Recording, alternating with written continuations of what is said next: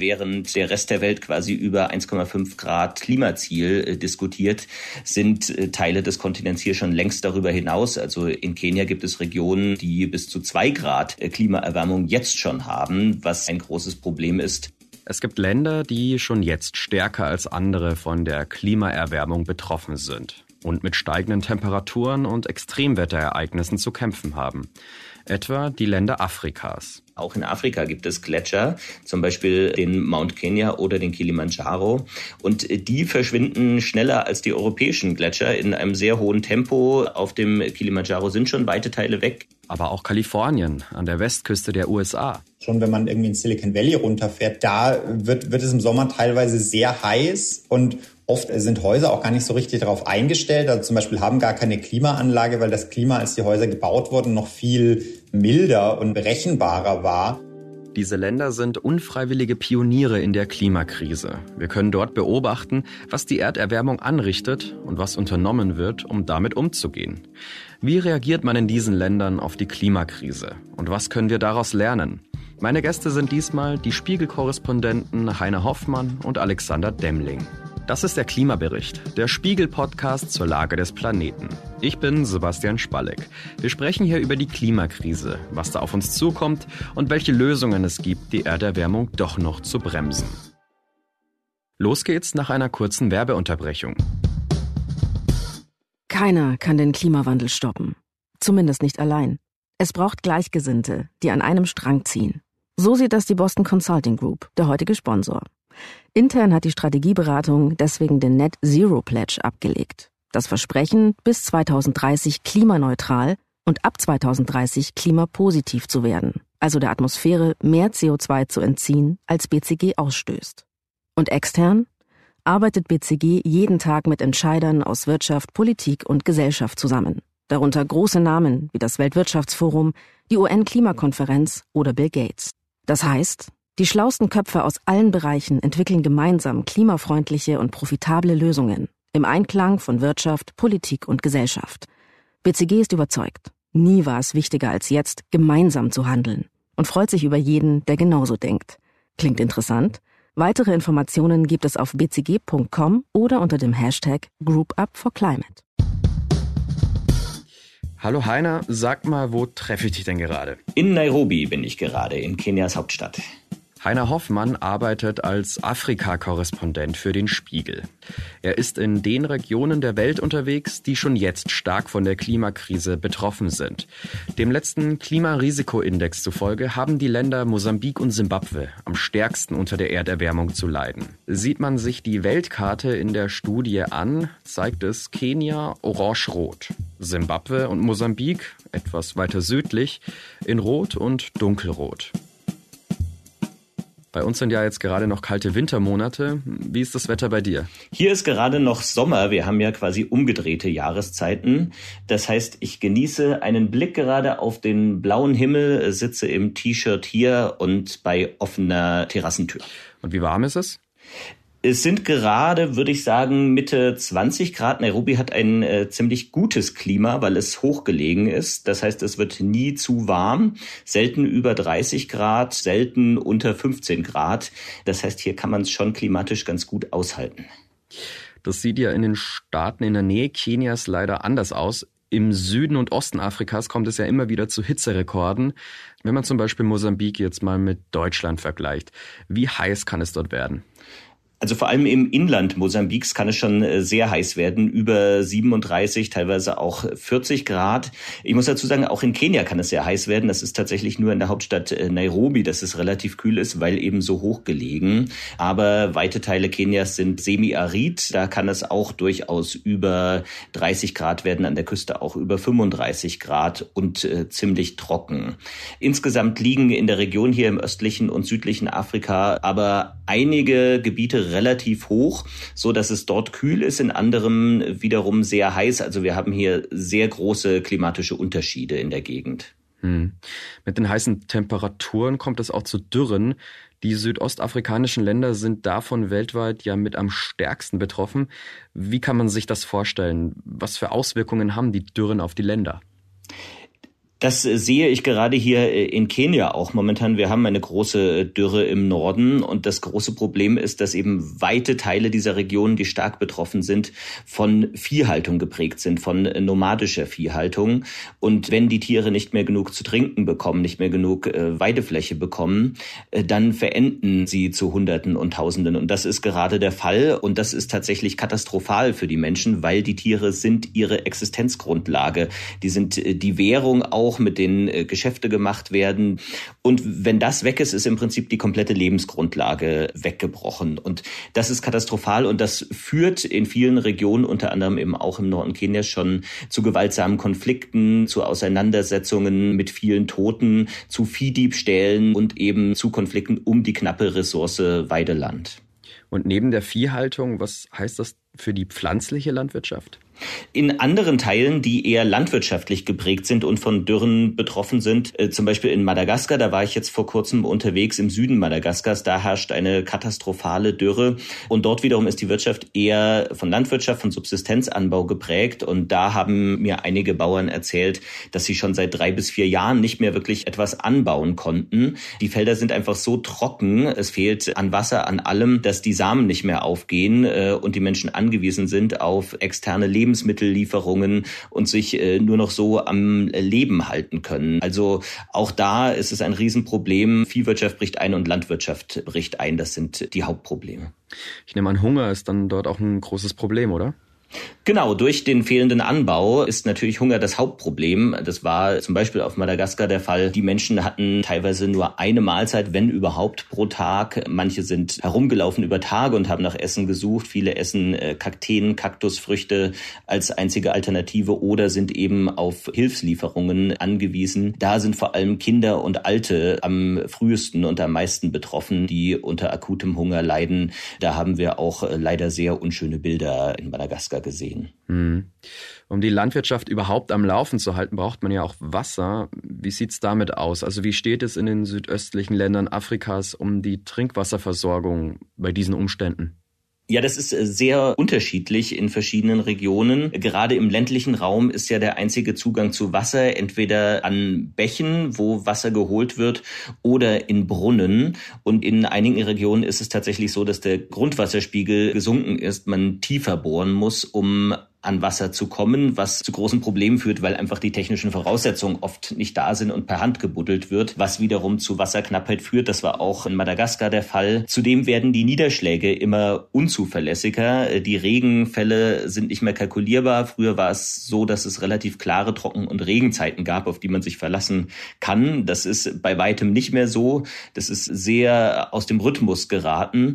Und gerade in den Städten gibt es noch ein anderes Problem durch die fortschreitende Urbanisierung also immer mehr Menschen ziehen in die Städte hier auf dem Kontinent, fehlt es an Wasser, weil einfach die Kapazität für die Millionen Einwohner nicht mehr ausreicht. Und deswegen muss Wasser rationiert werden. Hier in Nairobi zum Beispiel habe ich theoretisch äh, Zugang zu äh, fließend Wasser, aber das kommt nur ein bis höchstens zweimal pro Woche, so dass man es eben in großen Tanks lagern muss, um dann in den Zeiten, wo es nicht kommt, Wasser zu haben. Und da muss ich sagen, sind wir noch luxuriös dran. In vielen anderen Stadtteilen, die keinen Zugang zu fließend Wasser haben, sieht das noch viel schlimmer aus.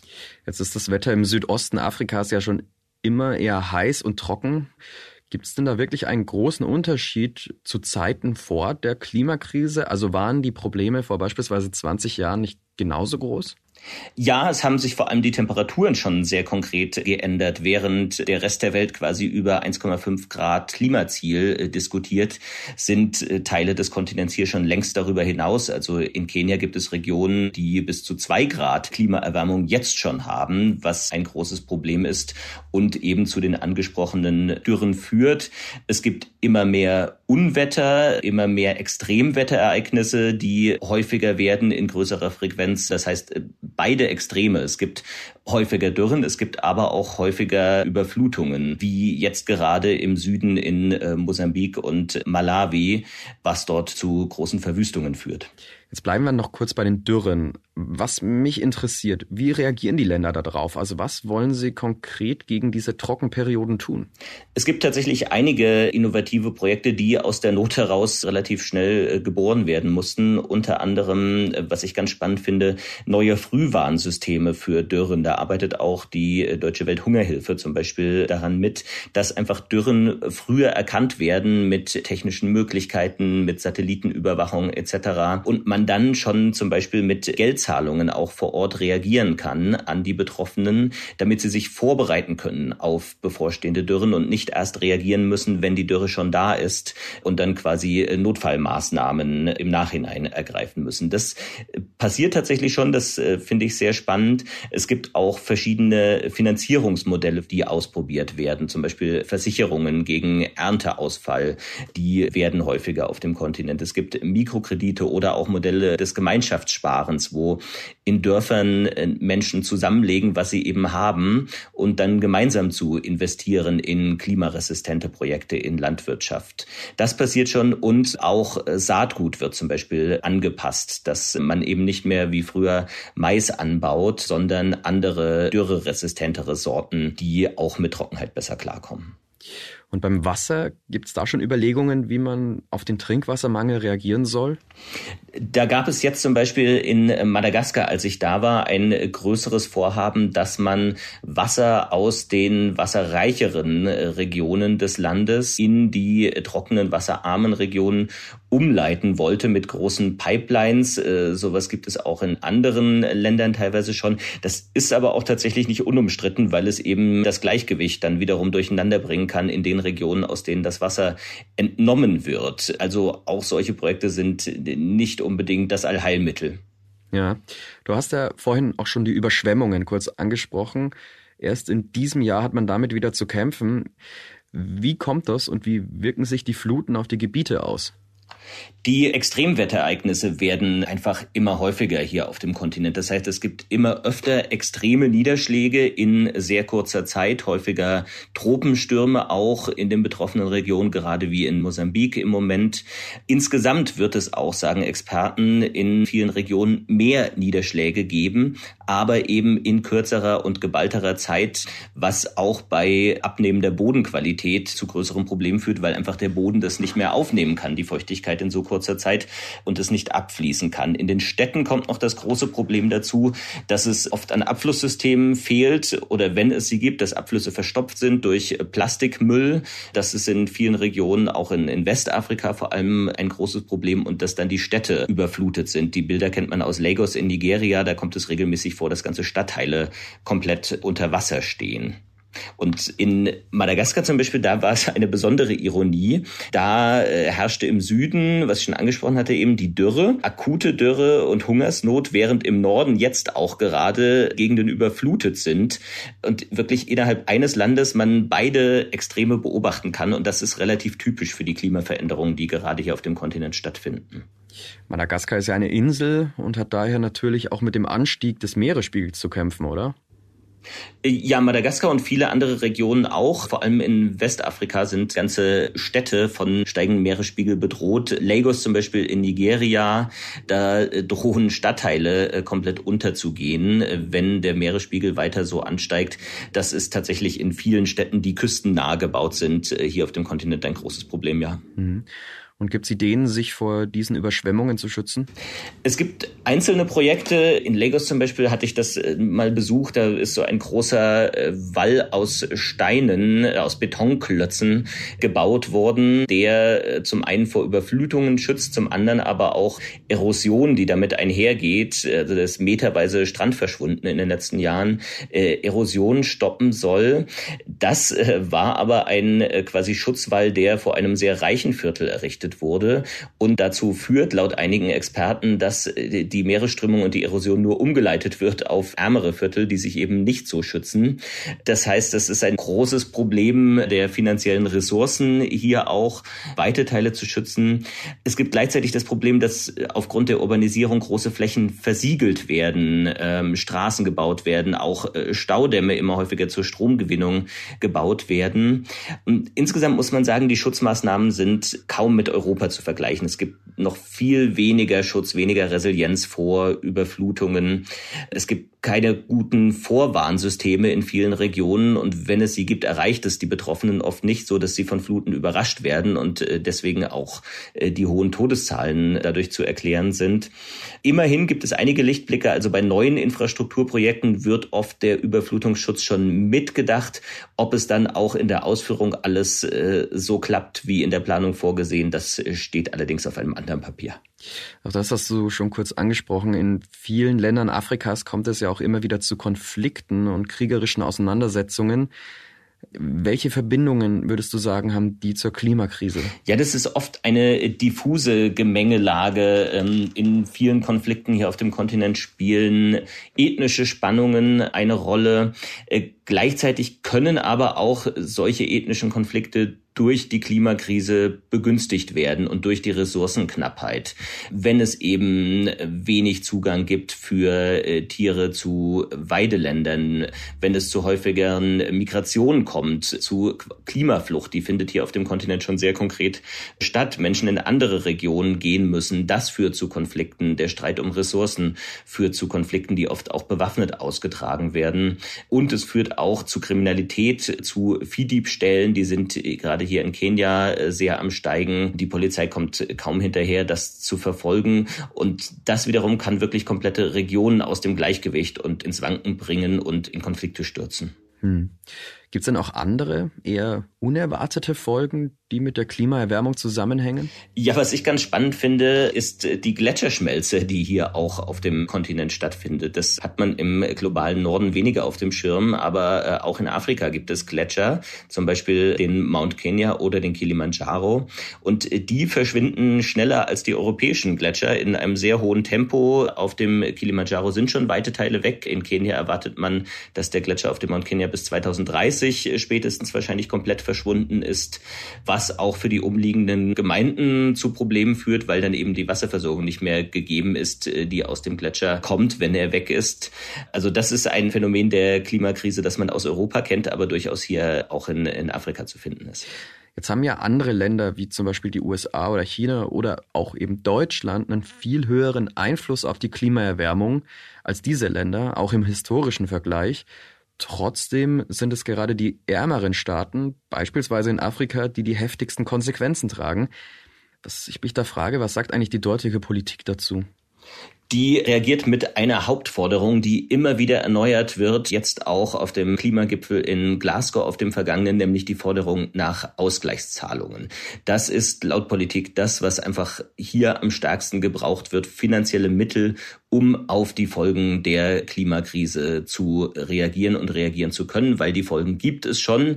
Es ist natürlich wichtig, dass der globale Norden jetzt die Klimaerwärmung stoppt, aber hier findet sie eben schon statt und deswegen braucht es finanzielle Mittel, um mit den Folgen umzugehen. Und die müssen in Milliardenhöhe fließen. Diese Forderung wird immer wieder gestellt, bisher nicht wirklich zur Zufriedenheit beantwortet. Es gibt immer mal wieder Geldmittel, aber die reichen bei weitem nicht aus, um reagieren zu können. Zum Beispiel eben wie geschildert mit Versicherungen gegen Ernteausfall. Das muss ja alles finanziert werden. Also den, den Menschen hier, der Bevölkerung und auch der Politik ist schon durchaus sehr bewusst, dass der Kontinent wenig zur Erwärmung beiträgt, aber am meisten unter den Folgen leidet. Und das führt schon zu einer steigenden Wut, die ich wahrnehme hier in vielen Ländern auch über die Ergebnisse des letzten Klimagipfels. Die äh, Umweltministerin in Madagaskar sagte mir neulich in einem Interview, sie habe das Gefühl, dass dem Norden Afrika wohl egal ist.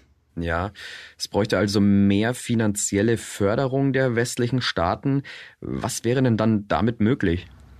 Man könnte vor allem all die Projekte, die es jetzt im Kleinen schon gibt, einfach in größerem Maßstab durchführen. Also man könnte den Betroffenen finanziell helfen mit all dem, was es schon gibt, den angesprochenen Versicherungen, den Krediten, um reagieren zu können. Man könnte die Städte klimaresistenter machen, indem man bessere Kanalisationen baut, bessere Abflüsse baut. Man könnte groß in die Landwirtschaft investieren, in bessere Bewässerungssysteme, was in vielen Regionen dringend gebraucht wird, in äh, ein Umschwenken zu anderen Sorten, anderem Saatgut, was ja auch Investitionen erfordert, äh, in bessere äh, Warnsysteme, technische Mittel, um Dürren und Überflutungen schon früh erkennen zu können. All das funktioniert nur mit viel Geld und daran fehlt es bisher. Also, was denkst du, was können wir in Deutschland im Umgang mit der Klimaerwärmung von den süd- und ostafrikanischen Ländern lernen? Man kann vor allem beobachten, äh, glaube ich, was funktioniert und was nicht funktioniert. Das äh, zeigt sich jetzt schon in vielen Regionen. Was zum Teil funktioniert, ist eben die Anpassung der Landwirtschaft. Da wird wahrscheinlich auch irgendwann der globale Norden reagieren müssen, Landwirtschaft noch stärker umstellen. Das funktioniert hier schon in einigen Regionen. Äh, Finanzierungsmodelle funktionieren schon teilweise gerade in kleinem Maßstab, im Community-Maßstab. Was oft nicht so gut funktioniert, sind Großprojekte, die nur auf Lebensmittelverteilungen basieren und nicht wirklich sich mit äh, strukturellen Veränderungen beschäftigen. Die geraten relativ schnell an die Grenzen und das wird sicher keine Lösung sein. Und welche strukturellen Veränderungen meinst du da zum Beispiel? Strukturelle Veränderungen wie eben die Landwirtschaft umzustellen, große technische Innovationen, die gemacht werden müssen und eben nicht, wie es hier auf dem Kontinent ja leider oft der Fall ist, zu reagieren, einfach mit Nothilfe, mit Lkw vorbeizukommen und Lebensmittel auszuteilen mitzuteilen, wenn es Dürren äh, gibt. Das ist natürlich am Anfang sehr wichtig, damit die Menschen überhaupt überleben können. Aber irgendwann muss eben ein Umdenken stattfinden, dahin zu äh, größeren Veränderungen zu kommen.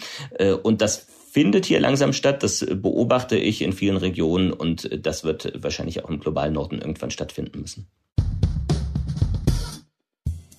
Was ich mich bei dem Gespräch mit Heiner gefragt habe, wie geht es den reicheren Ländern im Westen, die schon jetzt unter der Erderwärmung leiden? Können die sich aus der Krise rauskaufen? Beispielsweise Kalifornien im Westen der USA. Dort leben rund 40 Millionen Menschen, mehr als in jedem anderen Bundesstaat der USA. Bis zum Jahr 2045 will Kalifornien auf fossile Energieformen verzichten. Dazu will man Solarpaneele und Windparks vor der Küste aufstellen und Kalifornien plant eine Kulturrevolution. Ab 2035 sollen keine Autos mit Verbrennungsmotor mehr zugelassen werden. Man sieht sich hier als Vorreiter in Sachen Umwelt- und Klimaschutz. Das liegt auch daran, dass verheerende Waldbrände zunehmen und den Menschen vor Augen führen, was die Erderwärmung bedeutet. Hi Alexander, wo treffe ich dich gerade? Ich bin in San Francisco, wo ich wohne. Äh, hier ist gerade 7 Uhr morgens ähm, und ich sitze in meinem Arbeitszimmer. Also wie stellt sich Kalifornien in Sachen Klimaschutz denn derzeit auf? Also wird dort ein Sonderweg eingeschlagen, weil man eben schon mehr von der Krise mitkriegt? Ja, also äh, Kalifornien schlägt seit vielen Jahren einen Sonderweg ein. Das liegt, glaube ich, daran, dass dieser Staat insgesamt einfach äh, deutlich liberaler ist als der Durchschnitt der USA. Es war ja schon unter dem äh, letzten republikanischen Gouverneur Arnold Schwarzenegger hat Kalifornien viel gegen den Klimawandel getan, zum Beispiel Elektroautos gefördert. Das hat ja so ein bisschen mit dazu geführt, dass, dass Tesla entstanden ist und viele andere Sachen, also auch ein Cap-and-Trade-Programm eingeführt. Also das äh, ein Emissionshandel, den es bundesweit in den USA nicht gibt, gibt es in Kalifornien. Lauter solche Dinge, wo Kalifornien sich immer so als, als der Musterschüler in den USA geriert hat. Kalifornien hatte ja in den letzten Jahren sehr stark mit Hitze und vor allem Waldbränden zu kämpfen. Damit man sich das mal vorstellen kann, erklär doch mal, wie heftig waren diese Feuer? Also der, der Sommer 2020, das war unser erster Sommer hier, das war total extrem. Also da war es wochenlang so, dass man jeden Tag morgens auf die Purple Air App geguckt hat. Das ist so eine App, die Grenzwerte in der Luft misst, was irgendwie Schadstoffbelastung angeht. Und da war es dann häufig so, dass wir überhaupt nicht vor die Tür gehen konnten. Wir, wir hatten einen äh, nicht mal einjährigen Sohn damals, wo wir einfach Angst haben muss, dass äh, dessen, dessen Lungenschaden nehmen, wenn wir da äh, zu lang auf dem Spielplatz bleiben. Und San Francisco selber ist natürlich von diesen Waldbränden nicht direkt betroffen. Also hier gibt es jetzt keinen Wald, der abbrennen kann. Aber es ist einfach die ganze Luft in der Gegend verpestet. Und es, es gab dann diesen einen Tag, an dem quasi die die Sonne nicht aufgegangen ist sozusagen, also in dem so ein starker Aschefilm irgendwie in der Luft lag, dass es selbst nachmittags noch nicht mal hell war, sondern den ganzen Tag so dämmerig war. Ich hatte da einen Außentermin an dem Tag. Ich bin da dann um halb drei Uhr nachmittags in die, in die East Bay gefahren, wirklich im Dämmerlicht. Es fühlte sich an wie fünf Uhr morgens. Und am nächsten Tag kam dann diese ganze Asche runter und regnete so aufs Auto, das in der Einfahrt stand, wo dann wirklich so ein, so ein Film Asche drauf war. Das war eine total extreme Erfahrung, weil ich die in Deutschland noch nie gemacht habe. Wir waren noch relativ glücklich damit, weil wir haben zumindest ja nur indirekt von den Bränden mitbekommen. Es gibt andere, die eigentlich jedes Jahr in ein paar Nächten von der Feuerwehr evakuiert werden, weil die Brände so nah an ihr Haus kommen, dass sie eigentlich nicht mehr sicher dort schlafen können. Mhm. Und das ist eine neue Entwicklung unter dem Einfluss der Klimaerwärmung. Kalifornien ist ja schließlich schon auch immer ein ziemlich heißer Staat gewesen. Also es ist deutlich schlimmer geworden. Die Leute, die seit fünf Jahren oder so da sind, sagen, dass mit den Waldbränden, diese Brandsaison wird tendenziell immer länger, sie wird immer extremer und schränkt einen immer mehr ein. Und das ist ja nur das, was man so als, als Privatmensch irgendwie mitbekommt. Es ist ja zum Beispiel auch aus Kalifornien kommen 80 Prozent der weltweiten Mandelproduktion und die Bauern dort, die müssen auch ihre, ihre Produktion immer weiter einschränken, immer mehr Felder aufgeben, weil sie gar nicht mehr das Wasser dafür haben. Es gibt hier viel Weinanbau. Äh, ich habe dieses Jahr von einem Winzer gelesen, der der seine Trauben in seiner Verzweiflung irgendwie mit Sonnen, Sonnencreme einsprüht. Und das sind natürlich Leute, deren Existenz wird vom Klimawandel bedroht. Und das ist noch lange nicht das Ende. Dann bleiben wir doch gleich mal bei der Hitze. Also müssen sich die kalifornischen Städte wie Los Angeles oder San Francisco damit schon jetzt irgendwie arrangieren? Ja, absolut. Wenn man irgendwie in Silicon Valley runterfährt, äh, Palo Alto oder so, da wird, wird es im Sommer teilweise sehr heiß und Oft sind Häuser auch gar nicht so richtig darauf eingestellt. Also zum Beispiel haben gar keine Klimaanlage, weil das Klima, als die Häuser gebaut wurden, noch viel milder und berechenbarer war. Und jetzt plötzlich sitzen da Leute und können eigentlich nirgendwo hin, weil draußen ist es furchtbar heiß, in ihrem Haus ist es furchtbar heiß. Und das wird, je weiter man nach Süden in Kalifornien kommt, wird das noch immer extremer. Also LA und San Diego oder so, dann haben die da ganze Wochen, wo Wasser gespart werden muss, wo man nicht jeden Tag irgendwie sein Auto waschen kann, wenn man das möchte, oder seinen Garten bewässern, weil die Stadt einem das verbietet und verbieten muss, muss man ja sagen. Und das ist natürlich schon auch eine Einschränkung von Freiheit, die Leute da hinnehmen müssen wegen dem Klimawandel. Mhm. Okay, und dann lass uns jetzt mal anfangen, über Lösungen zu sprechen. Wie sieht's denn mit den Bränden aus? Gibt es da schon Ideen, wie man die Wälder besser schützen kann? Also es wird natürlich akut immer viel getan. Es wird versucht, Wälder zu bewässern und irgendwie so Milderungsmaßnahmen zu finden, aber das funktioniert nie so ganz, weil man eben gegen den immer stärker werdenden Feind kämpft. Und ich habe auch den Eindruck, dass Kalifornien zwar relativ gut darin ist, so grundsätzlich äh, weniger, also Maßnahmen zu, zu beschließen, die weniger CO2 produzieren, nicht so gut darin ist, sich wirklich auf die direkten Folgen des Klimawandels vorzubereiten, was äh, Infrastruktur angeht, was irgendwie zum Beispiel auch den staatlichen Stromversorger hier angeht, also der teilweise auch diese Brände auslöst, weil irgendwelche Leitungen dann durch Wälder laufen und dann irgendwie da für Feuer sorgen. Und da ist Kalifornien nicht wirklich gut darin, diese direkten Folgen einzuschränken, außer dann halt zu sagen, wir rationieren Wasser, wir schalten in bestimmten Nachbarschaften zeitweise den Strom ab, weil, weil das Netz so überlastet ist. Also der Strom fällt aus aufgrund der Klimaerwerbung, habe ich das richtig verstanden? Das kannte ich bisher so nicht. Das sind diese, diese Rolling Outages, heißt das hier. Und das ist eben, dass der Stromversorger ab irgendeinem Punkt sagen muss, unsere Netze sind so überlastet wegen der Hitze, dass wir an bestimmten Stellen äh, den Strom abschalten müssen. Die Notwendigkeit soll, soll umverteilt werden unter den Leuten, dass es eben nicht an einem Ort irgendwie wochenlang kein Strom ist, sondern für jeden paar Stunden. Aber trotzdem so, das ist eben nicht eine einmalige Sache, sondern es gehört zum Leben dazu. Und du sagtest noch, dass Wasser rationiert werden muss. Wie läuft das ab und wie wird darauf reagiert? ich sag mal, es gibt eine gewisse Infrastruktur. Es gab schon immer so, so Aquädukte, die irgendwie von größeren Seen dann an bestimmte Orte führen, um, um die Landwirtschaft zum Beispiel zu unterstützen. Und das Problem da ist, dass diese Seen inzwischen immer kleiner werden. Also dass man gar nicht mehr genug Wasser da rausleiten kann. Und auch da gibt es natürlich immer Versuche, das aufzufüllen, aber das Problem wird eben jedes Jahr größer und man, man kommt da nicht so richtig dagegen an. Und das zweite Problem, dass man halt an verschiedenen Fronten kämpft. Also zum Beispiel in San Francisco gibt es ja auch eine große Wohnungsknappheit und man baut da jetzt inzwischen an Orten, wo man weiß, dass die, wenn die Meeresspiegel steigen, überflutet werden, baut man heute noch Wohnungen, obwohl das in, in ein paar Jahrzehnten wahrscheinlich gar nicht mehr geben wird. Und deswegen hat man da immer, ob es jetzt irgendwie um Infrastrukturmaßnahmen, um, um äh, für bessere Bewässerung zu sorgen oder, oder andere Themen, hat man immer so, ein, so Zielkonflikte, dass man jetzt irgendein Problem lösen will da, damit aber die Probleme, die in den nächsten Jahren und Jahrzehnten kommen, eher noch schlimmer macht oder, oder jedenfalls nicht besser macht. Also irgendwie klingst du ja schon sehr resigniert. Also steht man bei den Lösungen wirklich so auf dem Schlauch? Absolut, ja. Also ich meine, es ist ein sehr reicher Staat, auch einer, der den Vorteil hat gegenüber den USA, dass man das Problem erkannt hat und dass man sich äh, politisch auch relativ einig ist. Man hat vielleicht noch so ein bisschen das Problem, dass man hier natürlich so eine starke NIMBY-Kultur hat, also so dieses äh, Not in my backyard, dass eben Leute gerne irgendwelche Bauprojekte verhindern. Das ist zum Beispiel beim ganzen Thema irgendwie die Highways hier äh, vorzubereiten darauf, dass, dass, dass sie unterspült werden könnten, wenn die Meeresspiegel steigen. Und da ähm, solche Projekte dauern immer ewig und passieren am Ende dann doch nicht. Es ist irgendwie also insgesamt würde man denken, es stimmt hier eigentlich vieles. Es gibt eine politische Mehrheiten dafür, es gibt viel Geld, ähm, es gibt das Bewusstsein und trotzdem kommt man nicht so richtig dagegen an, was da passiert, weil am Ende ist es ja doch irgendwie eine, eine Umverteilung von Ressourcen gegen halt eine, eine Herausforderung, die in den nächsten Jahren extrem viel größer wird. Denkst du denn, mit einem größeren finanziellen Zuschuss von staatlicher Seite könnte Kalifornien besser geholfen werden? Oder denkst du, dass Geld in dem Fall gar keine so große Rolle spielt?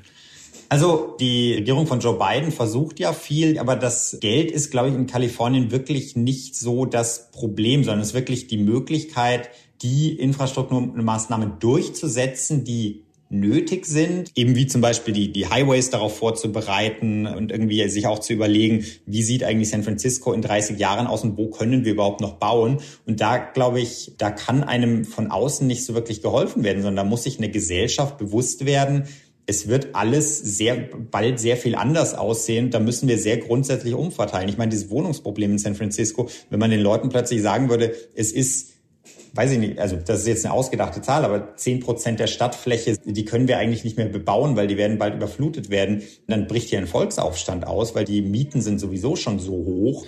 Wir nehmen also schon mal mit, auch reichere westliche Länder können sich nicht zwangsläufig an das steigende Klima anpassen, wenn eben die richtige Kommunikation fehlt. Was können wir in Deutschland denn noch im Umgang mit der Klimaerwärmung von Kalifornien lernen? Also eine positive Sache, glaube ich, und eine nicht so positive Sache. Zum einen dieses, dass sich Kalifornien als Staat so als Musterschüler positioniert und sagt, wenn die in Washington sich nur über dieses Thema zerstreiten und nicht vorankommen, dann wollen wir es besser machen. Das finde ich ziemlich beeindruckend, weil da ist ja wirklich viel hier passiert. Ich meine, diese ganze Förderung, dieses äh, Cap and Trade zum Beispiel, das maßgeblich dazu beigetragen hat, dass Tesla so ein großer Autobauer geworden ist, das äh, geht stark von Kalifornien aus und das zeigt eben nur, weil sich in der in der Regierung, also in der, in der Zentralregierung nichts tut, ist nicht alles verloren. Und in, in Deutschland ist ja eher so, dass sich die größten Bundesländer Bayern und NRW, glaube ich, eher darüber überbieten, wer den Ausbau von Windrädern irgendwie mehr blockieren kann. Und da geht Kalifornien, finde ich, einen sehr, sehr guten Weg, weil wenn, wenn Kalifornien ein Einzelstaat wäre, wäre es eine der größten Volkswirtschaften der Welt. Und natürlich kann man von hier was bewegen und dass das nicht nur irgendwie defensive Maßnahmen sind, sondern dass da auch irgendwie was Neues entstehen kann.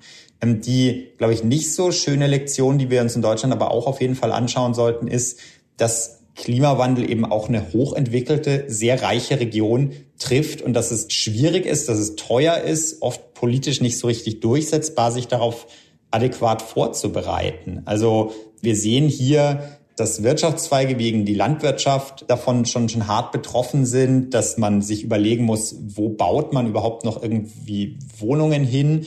Und das sind Prozesse, die für eine Gesellschaft, glaube ich, unheimlich schwierig sind, die so ausgelegt ist darauf, wir können immer, immer mehr haben, immer mehr Wohlstand, immer größer bauen und so weiter dass das irgendwann nicht mehr möglich ist, das sieht man hier schon, schon ziemlich deutlich. Aber trotzdem natürlich die Schäden jetzt einzuschränken, indem man CO2 Ausstoß runterfährt, ist auf jeden Fall immer günstiger, als diese Schäden danach zu reparieren und quasi diese Umverteilung, wo können überhaupt noch Leute wohnen, wo können wir überhaupt noch einen Highway bauen, ist auf jeden Fall teurer, als, als jetzt CO2 einzusparen.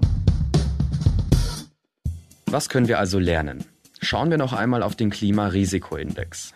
Deutschland ist dort orange-rot eingezeichnet. Bei uns nehmen Hitzewellen zu und Flutkatastrophen sind ein Thema. Auch hierzulande müssen wir uns vorbereiten. Wir haben bei Kenia gesehen, es ist wichtig, genau hinzuschauen und die Folgen abzumildern. Das muss vor allem sozial ablaufen, denn jeder hat das Recht auf Schutz. Daher müssen wir uns darauf einstellen, auch ärmere Länder mit Geld zu unterstützen, damit auch diese den Auswirkungen der Klimakrise trotzen können.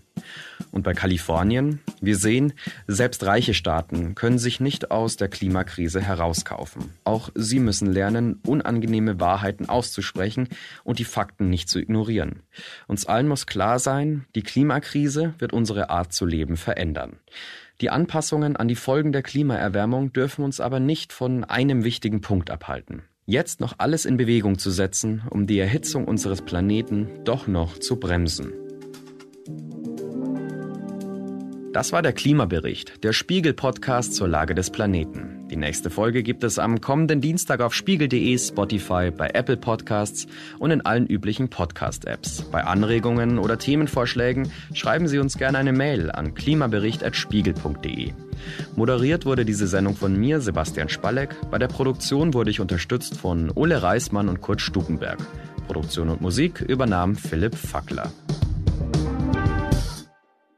Die Boston Consulting Group, der heutige Sponsor, ist überzeugt. Der Klimawandel ist eine der größten Herausforderungen unserer Zeit. Und trotzdem kann man ihn aufhalten, wenn wir als Gruppe denken und agieren.